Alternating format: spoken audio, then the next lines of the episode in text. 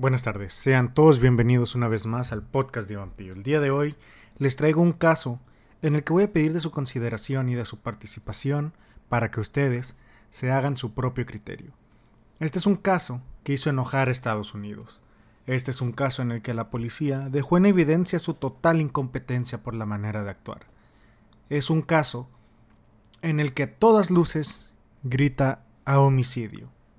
Sin embargo, la policía de este estado y específicamente los oficiales a cargo de este caso lo denominaron un suicidio. Este es el caso de Ellen Greenberg.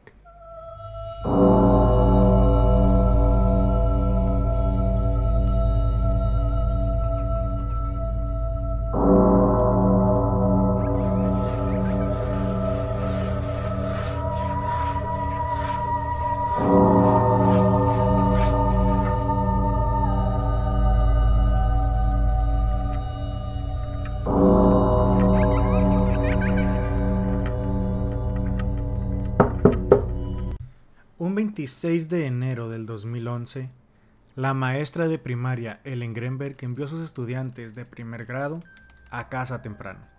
Una desagradable tormenta de nieve estaba a punto de azotar toda la zona noroeste de Estados Unidos. Esta fue la última vez que la verían. Según los informes y las investigaciones policiales, la joven de 27 años de edad llenó su automóvil con gasolina y regresó al departamento de Filadelfia que compartía con su esposo. Sam Goldberg. A las 4.45 de la tarde, Sam se fue al gimnasio. Cuando regresó, aproximadamente 30 minutos después, la cerradura de la puerta de la suite se activó desde el interior. Gritó por Greenberg, pero no recibió ninguna respuesta. Según las autoridades, en el transcurso de más de 20 minutos, Goldberg, o sea Sam, envió una serie de mensajes cada vez más frenéticos al teléfono de su prometida. Finalmente, Goldberg, un productor de televisión que había estado con Greenberg desde tres años atrás, entró por la fuerza, en la suite con un asistente del edificio. Encontró a Greenberg en el piso de la cocina de su departamento de dos dormitorios, con un cuchillo de carne dentado de 10 pulgadas clavado varios centímetros en su pecho. La habían apuñalado 20 veces. 10 de esas puñaladas se encontraban en su cuello. No había señales de ningún intruso. No había entrada forzada, ni evidencia de una lucha, según un reporte de investigación de la ciudad de Filadelfia. Ellen Greenberg no había sufrido lesiones consistentes con la defensa propia. Los vecinos no habían escuchado nada inusual, y las cámaras de vigilancia del vestíbulo no habían capturado ningún sospechoso. La única otra entrada a su departamento era a través de su balcón pero el departamento que compartían Ellen y Sam estaba en el sexto piso. No se encontró ningún rastro de huellas en la nieve, y el único ADN que la policía encontró en el departamento fue el de los dos inquilinos, Ellen Greenberg y Sam Goldberg. Ellen fue declarada muerta en la escena. Su prometido cooperó con las autoridades, fue entrevistado y puesto en libertad. Los detectives de la ciudad de Filadelfia concluyeron que su muerte fue un suicidio. Pero no había nota de suicidio. Y la policía inicialmente no encontró nada relacionado con el suicidio en la computadora de Ellen. Según un informe de investigación de la oficina del médico forense, poco después, una autopsia revirtió la causa de muerte de Ellen a homicidio. A finales de enero, las autoridades aún trataban la muerte de Greenberg como sospechosa, pero nuevamente se estaban yendo por el declive hacia el suicidio. Según el investigador de Filadelfia, un periódico muy conocido y popular en la misma comunidad de Filadelfia, la policía dijo que estaban investigando los supuestos problemas mentales de Ellen Greenberg. ¿Por qué los problemas mentales de Ellen Greenberg? Bueno, en el momento de su muerte, la carrera de Ellen parecía estar floreciendo. Sus estudiantes amaban que ella les diera clase. Parecían una pequeña familia que la apoyaba. Su prometido era cariñoso y estaban planeando una boda. Pero según los informes, había estado sufriendo de ansiedad relacionada con el trabajo y se había sentido abrumada con su trabajo en el aula. Según el informe del médico forense, también declaró que ella era insegura y no una persona sociable, no una persona segura de sí misma, válgame la redundancia. La madre de Ellen le dijo a la policía que había estado luchando con algo y que estaba viendo a un psiquiatra, que le había recetado una variedad de productos farmacéuticos, pero en ningún momento su familia pensó que ella tendría tendencias suicidas. Nunca hubo ninguna razón para sospechar un suicidio de ninguna manera, dijo la madre de Ellen. Estaba ansiosa, pero todavía estaba feliz, agregó su papá. Pero poco antes de su muerte, familiares y amigos observaron un cambio distinto en la normalmente burbujeante joven de 27 años. Antes de su muerte, Ellen había expresado su deseo de regresar temporalmente a su hogar, en Harrisburg, Pensilvania, con sus padres. Esto desconcertó a los Grenberg, sobre todo porque su hija estaba planeando una boda. Pero Ellen había insistido en que la transición no tenía nada que ver con su compromiso con Sam. Su psiquiatra le dijo a la policía que nunca hubo indicios de abuso físico o verbal entre la pareja, y la familia de Ellen también corroboró y le dijo a la policía que Goldberg era un buen joven. Hasta el momento, la policía, el psiquiatra y los familiares de Ellen, nadie sospecha de Sam. Sin embargo, recordemos que el método de suicidio que utilizó Ellen fueron puñaladas, más de 20 puñaladas, 10 de estas en el cuello. Había rastros en la autopsia de solpidem, un sedante y ayudante para dormir, y clonazepam, un poderoso medicamento contra la ansiedad, en el sistema de Ellen. El psiquiatra de Ellen, el doctor Ellen Berman, se lo recetó en las semanas previas a su muerte. Se sabe que ambos fármacos, en particular el clonazepam, una benzodiazepina, inducen a la ideación suicida en algunos pacientes. Un antidepresivo que te induce al suicidio, a la ideación suicida. El psiquiatra de Ellen le dijo a la policía que la maestra de la escuela había expresado malestar al tomar los medicamentos, pero que nunca hubo indicios de comportamiento abusivo, mucho menos suicida.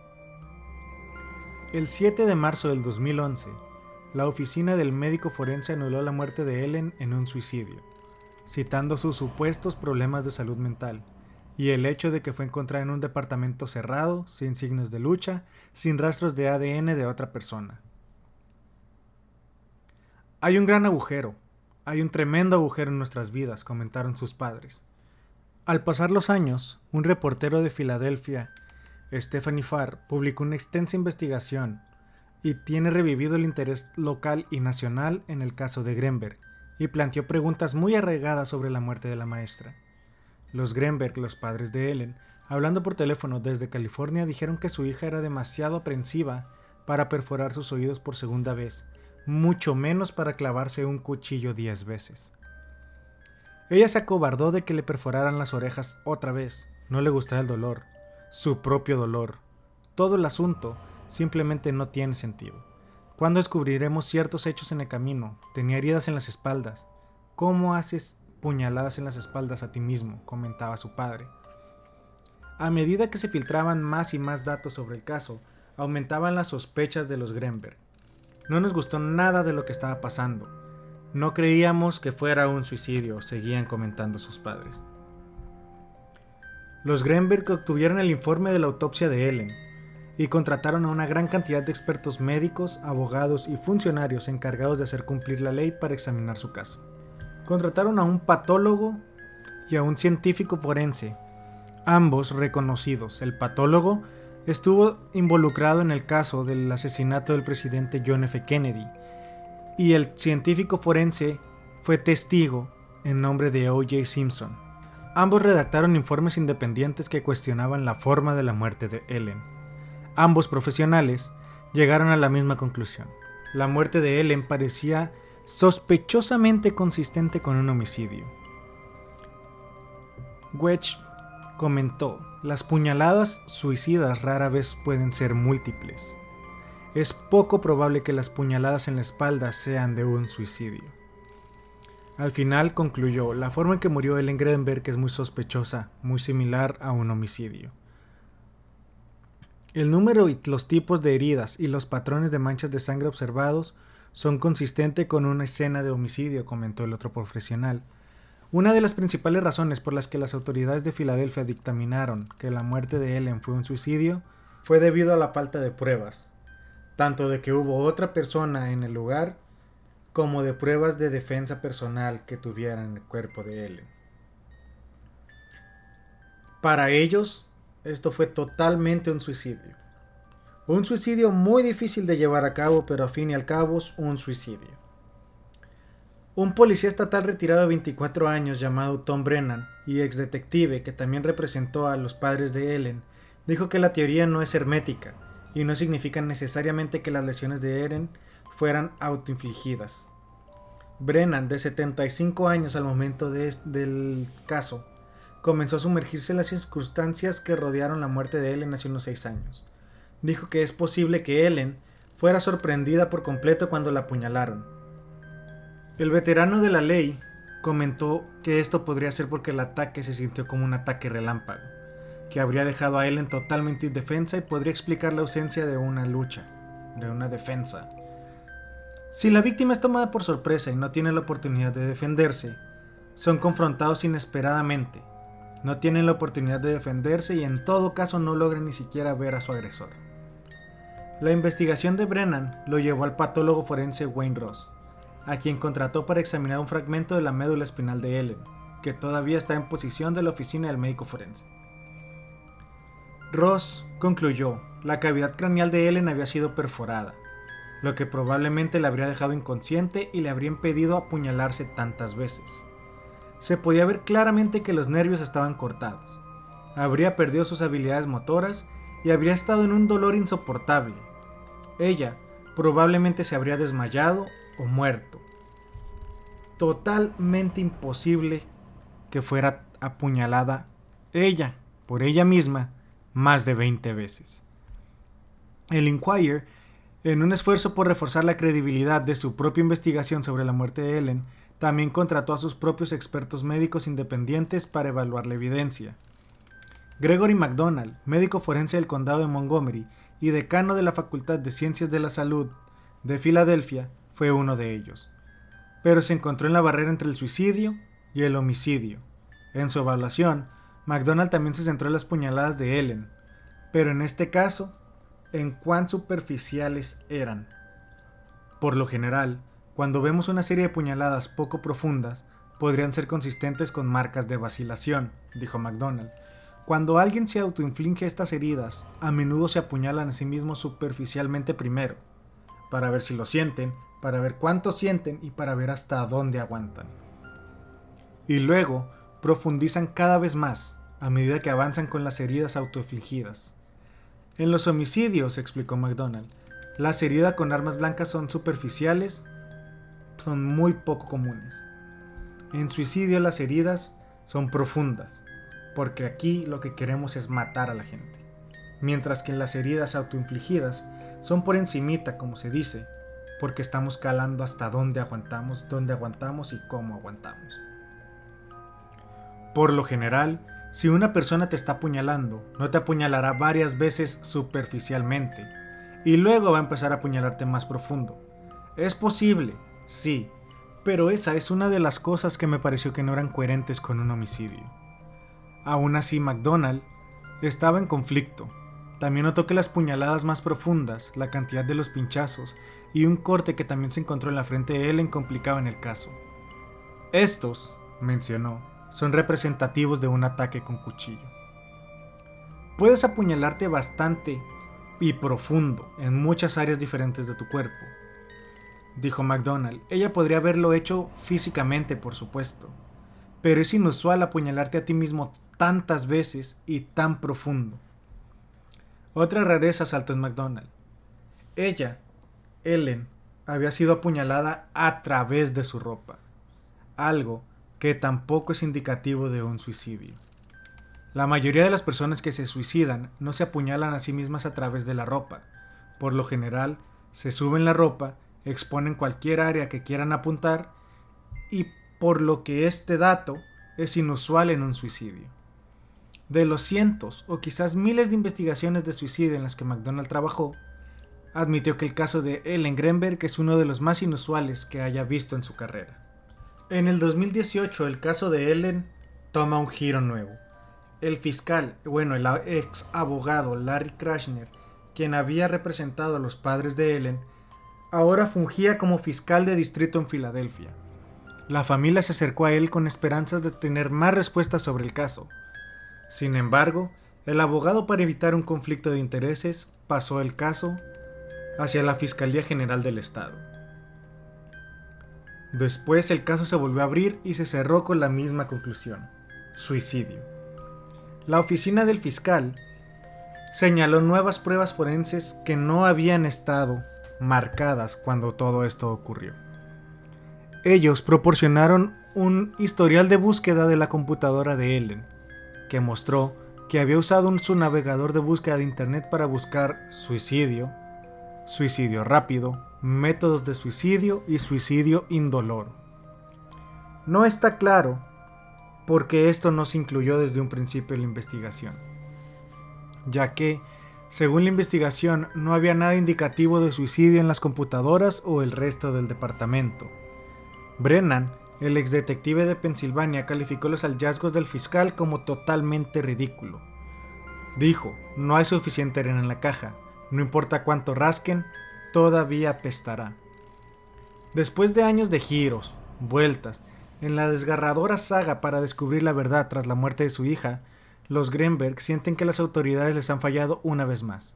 Dijeron que el fiscal general nunca se acercó a ellos ni a ninguno de sus expertos durante el curso de, de la investigación. Es muy frustrante, muy frustrante emocionalmente. Emocionalmente es doloroso, dijo el padre de Ellen. A veces siento como si alguien me hubiera golpeado en el estómago. Tenemos todas estas puertas o paredes de acero que siguen apareciendo frente a nosotros cada vez que intentamos hacer algo, cada vez que intentamos obtener una respuesta. Sin embargo, los Greenberg están convencidos de que este no es el final. Voy a estar seis pies bajo tierra antes de que esto termine, comentó el padre de Ellen. Hasta que Ellen sea absuelta de ser suicida, esto no habrá terminado. Ahora, hasta aquí termina la historia de Ellen. Sin embargo, hay muchos datos que no concuerdan. Por ejemplo, ¿por qué la policía permitió que el propietario del edificio donde Ellen vivía limpiara a fondo el departamento sin siquiera haber empezado la investigación del suicidio? Supuestamente la policía convenció al médico forense que realizó la autopsia de Ellen para cambiar su decisión de homicidio a suicidio. Ahora también, ¿recuerdan cuando al principio les dije que el, prometido llegó y la puerta estaba cerrada por dentro? Pues no hay manera de comprobar si la puerta estaba cerrada por dentro. Todo eso de que la puerta estaba cerrada por dentro, le mandé 20 mensajes, le grité y nadie me contestaba. Es solo lo que el prometido Sam le dijo a la policía. No hay manera de comprobar que la puerta estaba cerrada por dentro porque él derrumbó la puerta, la dejó inservible. Y otro punto que también involucra a Sam. Él dice que llegó a la puerta, estaba cerrada, la derrumbó y cuando por fin pudo entrar, estaba acompañado con alguien del hotel, con alguien del edificio, perdón, de departamentos. Bueno, las cámaras de seguridad de los departamentos muestran que ningún empleado se movió en el tiempo en el que Sam dice que había alguien con él. Todos estaban a vista de las cámaras, ningún empleado fue a ayudarle a Sam. Así que te lo dejo a ti, para que tú hagas tus conclusiones. ¿Fue la policía de verdad una prueba viviente de la incompetencia? ¿O realmente Ellen Grenberg demostró que hay una manera totalmente inverosímil de suicidarse? Una manera en la que vas a sufrir de más. Una manera en la que primero sufres y sufres realmente horrible y después te mueres. Aquí te lo dejo a ti para que tú hagas tus propias conclusiones. Yo soy Iván Pío, este es el podcast de Iván Pío, nos vemos luego.